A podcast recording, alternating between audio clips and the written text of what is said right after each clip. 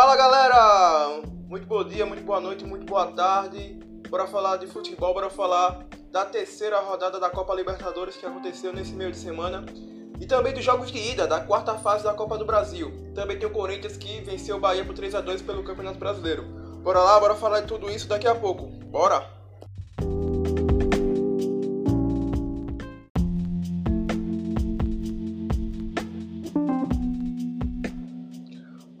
Bora falar dos jogos da terça-feira que ocorreram. Na terça-feira, o Atlético Paranaense ganhou lá na Bolívia por 3 a 2 do Jorge Wiseman. Resultado importantíssimo. Colocou agora o Atlético Paranaense como líder do seu grupo. Belíssima vitória, Walter fez o gol. O Atlético começou um pouco mal, mas ao longo do jogo foi desenvolvendo seu jogo. Conseguiu a belíssima vitória agora na liderança, 6 pontos. Na próxima rodada enfrenta o Colo-Colo. No outro jogo também de terça-feira, o Santos empatou 0 a 0 com o Olímpia. Pouca criatividade, Marinho sofrendo muitas faltas. O Olímpia conseguiu prender o jogo e o Santos não conseguiu demonstrar o futebol que estava apresentando na Série A do Brasileirão. E com isso o Santos empata agora, ainda segue líder com 7 pontos. Vai pegar na próxima rodada o Delfim lá no Equador e o Santos, nada para se preocupar ainda, líder do grupo, tranquilo. Bora continuar falando agora da Libertadores, pelos jogos de quarta-feira, o Palmeiras conseguiu uma belíssima vitória lá na Bolívia, na altitude de 3.600 metros de La Paz, e ganhou por 2 a 1 Gols de William de pênalti e Gabriel Menino fez um golaço da entrada da área, bateu de fora, bola foi no ângulo, 2 a 1 Palmeiras, vitória sem sustos, Palmeiras líder isolado com 9 pontos. Tudo aí para fazer a melhor campanha no geral. Outro jogo também, jogaço, foi entre Internacional 4, América de Cali 3. O Inter chegou a abrir 3 a 1 só que cedeu empate para o América de Cali. Mas no finalzinho o Bosquilha foi lá, fez o quarto gol. Abel Hernandes, estreante na noite Internacional, fez os dois gols. Ele e Bosquilha, cada um fez dois. E o Inter segue muito bem, segue líder do seu grupo, segue líder do Brasileirão. E o Inter vai avançando, vai conquistando os torcedores com esse modo de jogar de Eduardo Cudê tem tudo para ser um dos favoritos para Libertadores também. Ao lado do Flamengo e ao lado do River Plate, o Inter tem tudo para ser um dos favoritos. Pelo, pelo lado oposto tem um Grêmio que perdeu 2 a 0 a Universidade Católica e agora segue com 4 pontos só. Vê a classificação ameaçada, pois vai, vai ter um Grenal próxima quarta-feira. E o Grêmio está em crise, crise tanto no Brasileirão como na Libertadores. Vamos ver se Renato Gaúcho vai continuar a corda tá balançando para ele. Será que ele vai continuar? Futebol do Grêmio é muito pobre. Jogou muito mal o Grêmio. Mas é isso. Será que ele vai continuar? Quero a opinião de vocês. Falando de Copa do Brasil agora, estou ainda nos jogos de quarta.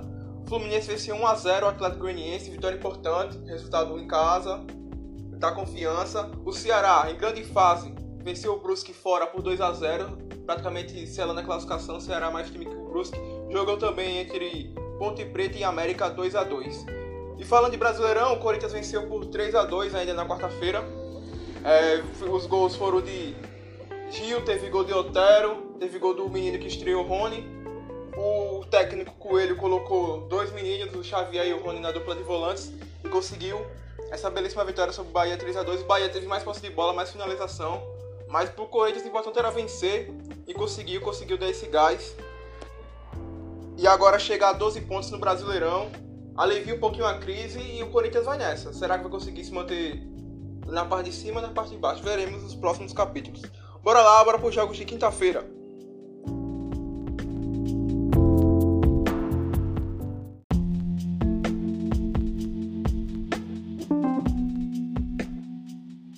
Então, galera, bora lá, bora falar dos jogos de quinta-feira. Começo da rodada, São Paulo empatou em 2 a 2 contra o River Plate. Começou o jogo, São Paulo teve um pouquinho de controle de posse de bola. Conseguiu fazer um gol aí com a pichotada do Reinaldo. Ele chutou, bateu no zagueiro do River e foi pro gol. Dali em diante o River dominou o jogo completamente. São Paulo não conseguiu criar muito. O River marca a pressão, marcava uma pressão muito grande em cima do São Paulo na saída de bola. Aí é, Igor Vinícius, Reinaldo, Volpe conseguia só dar chutão para sair.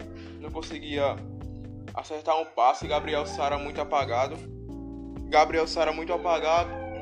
São Paulo não conseguia chutar uma bola no gol. E o jogo foi se arrastando. É, o River conseguiu algumas oportunidades. O jovem Álvaro Gonzalez, é, o jogador jovem do River que foi eleito o melhor jogador do campo, deu passe pro gol do Borré. E o segundo tempo, o São Paulo não jogou nada, absolutamente nada. Pensei que o São Paulo ia fazer alguma coisa diferente, mas foi do mesmo, foi do mesmo do Campeonato Brasileiro, não teve espírito de Libertadores, não teve nada. O River conseguiu o segundo gol, outra falha bizonha do Reinaldo. Ele e o Léo ficaram vendo ele quem ia na bola, o Reinaldo foi não foi. A bola sobrou pro jogador do River, meteu caixa, 2 a 1 um, São Paulo nesse momento estava praticamente eliminado. É, fez o 2 Aí o outra pichotada, o Reinaldo tentou cruzar, o River fez o gol contra, o River salvou o São Paulo nessa. E agora vai enfrentar a LDU fora de casa tem que ganhar. Se, se empatar, já tá fora. Então, situação muito delicada do São Paulo. Os torcedores até estão esperando a eliminação, mas tem que acreditar no São Paulo. Será que eles vão conseguir? Outro jogo também foi a goleada do Independente Del Valle para cima do Flamengo, 5 a 0 E Del Valle jogou uma barbaridade. Caicedo, Sanches, golaço de letra. primeiro tempo terminou 1 a 0 o Flamengo totalmente espaçado, deixando as linhas o Del Valle infiltrava nas linhas do Flamengo com imensa facilidade. Aí foi abrindo o placar 1 a 0 No segundo tempo completamente dominou. Afilou 2, 3, 4, 5, poderia até ser mais. O Gabigol tocou 14 vezes na bola, muito pouco. Criou quase nada. Muito nulo Gabigol. Everton Ribeiro mal, Rascaeta mal. A defesa do Flamengo totalmente exposta. A Isla mal. A bola que no gol de César ele levava. Flamengo muito mal esse jogo e agora vai enfrentar o Barcelona e Guayaquil tentando se recuperar aí dessa goleada histórica sofrida, a maior goleada da história do Flamengo na Libertadores. Vamos ver se vai conseguir se recuperar. Outro jogo na quarta também, pela Copa do Brasil, o Botafogo ganhou de 1 a 0 do Vasco, gol de Babi. Resultado excelente pro Botafogo que agora luta pelo empate lá em São Januário. Então, galera, se você gostou, curta, comenta, compartilha aí esse podcast. Próxima semana tem mais. Tem mais rodada da Libertadores, tem mais rodada da Copa do Brasil. Até mais, até a próxima sexta. Valeu!